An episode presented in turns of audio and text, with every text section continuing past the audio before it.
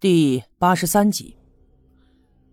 尽管这一切都是我自己的决定，但是深更半夜的来到这个曾有野狼出没的荒山野岭，我这心里头呀还是有点害怕。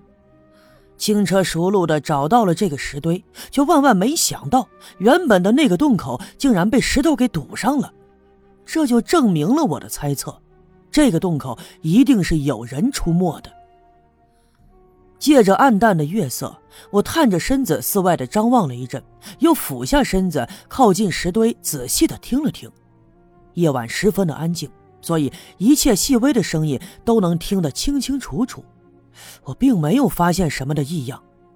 我给自己壮了壮胆我心里琢磨：这个山洞虽然肯定是有人挖的，洞口虽然是有人给砌上的，但此刻应该他不在附近。否则呀，不会不发出一丁点动静来。虽然说我心里这么想，但是我还是没有放松警惕，伸出双手就试探着翻动了一下堵在洞口的那几块石头。原来呀，那些石头只是堆上去，而且石块都不大，稍微用力就可以挪开。我便放轻了动作，尽量的不发出声音来，一块一块的把这些石头慢慢的挪开，放在了一旁。这个洞口啊，原来就不大。上次来的时候，我也试探过了，只有弯下腰、四肢着地才能爬进去，所以堵在洞口的石头也并没有太多。不一会儿的功夫就被我搬开了。搬开以后，我才发现这石头下面有一层干枯的树枝覆盖住了洞口，那些树枝啊都已经被烧得焦黑。让我一下子想起赵六姑在村部院子里跳大神的那一天，被雨水浇灭的篝火所剩下的那些烧焦的木棍。那么如此看来，这应该是有人点火取暖，或者用来烘烤什么剩下的。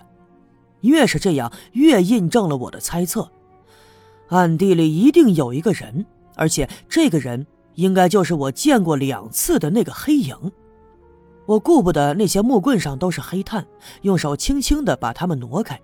那个黑漆漆的洞口再一次出现在我的面前，和上次看到的一样，洞口狭窄，里面一片漆黑，什么都看不见。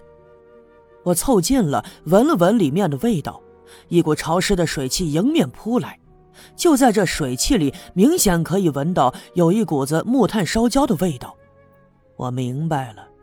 这里面应该是住着人的，门口这些烧焦的木炭，应该就是他搬出来堵住洞口的。他在洞里头点火取暖或者烘烤食物，有人住在这儿，一定是有不可告人的秘密和目的。我从随身背的包里面拿出了一个手电筒，又摸出了一块黑布，用黑布把手电筒罩住。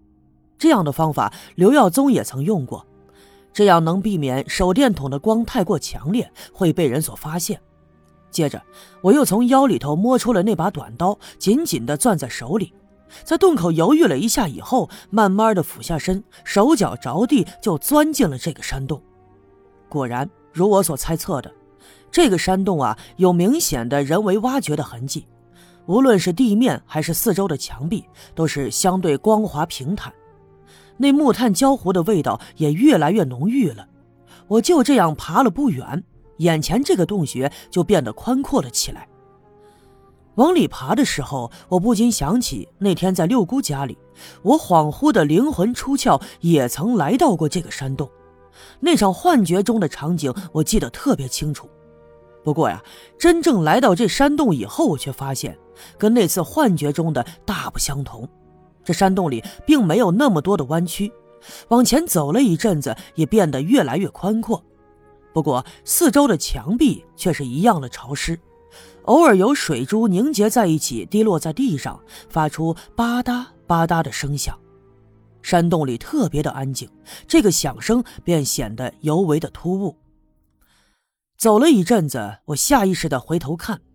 因为在当初的幻觉当中，我能看到身后出现了一个黑影，他一抬手朝我扔过来一枚铜钱，那铜钱就在我脚下的路面一直向前面滚，引导我进入那个开阔的地方，就看到了已经死去的刘福生。不过这一次身后的影子始终就没有出现过，当然也就没有人扔过来一个铜钱。我心里头不禁暗笑，看来呀，自己的确是太紧张了。现在想想，一切真实的与假的分界是如此的清楚。或许那次他就是我的幻觉，而并不是什么灵魂出窍。往前走了一会儿，迎面隐约有一阵微风吹来，这风是暖和的，焦糊的味道也越来越浓了。我心想，难道前面不远处有人点火取暖？想到这些，我不禁放轻了脚步。其实啊，原本我的步子迈的就很小心，但是我尽量不让它发出一丁点的动静，万一前面有人的话，免得惊动了他。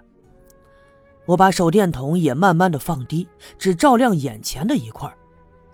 前面的山洞弯曲了起来，但是并没有其他的岔路，我只好顺着就往里走。又往前走了一会儿的功夫，在一个转弯处，隐约就看到有橘黄色的火光照射了出来。我连忙一闪身，后背贴着墙壁，躲在黑暗里，稳定了一下心神，调匀了呼吸，这才慢慢的试探着伸出头来往前面张望。果然，这前面是一片开阔的地方，虽然并没有那次我的幻觉中宽阔。但是也比我之前走过的这条狭长的山洞宽阔了不少。这块空地的中间堆了一些干燥的木头，上面还呼呼啦啦地冒着火苗。火苗并不大，但足以把这斗室给照亮。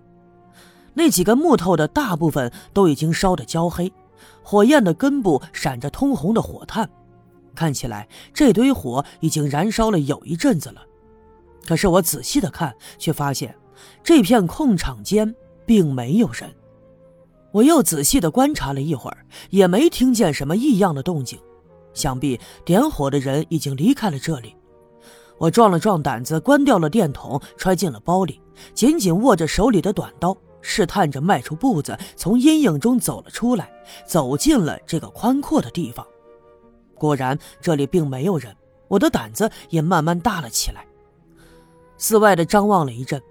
这个地方和我爬进来的那条狭长的通道不同，四面的墙壁上并没有明显的挖掘痕迹，有一些石块凸起，墙面凹凸不平，看样子像是天然形成的。而且这里还空空荡荡，除了中间的那堆篝火以外，什么都没有。索性我蹲下身，把那把短刀放在地上，伸出手放在篝火的周围烘烤了一下。虽然现在也是春天。即便是三更半夜的，也并不冷。不过进来的时候啊，淌了一身露水，浑身上下的衣服已经变得潮湿。更何况我进了山洞以后，由于紧张，手脚变得冰凉。现在蹲在篝火旁边，就感觉到特别的温暖。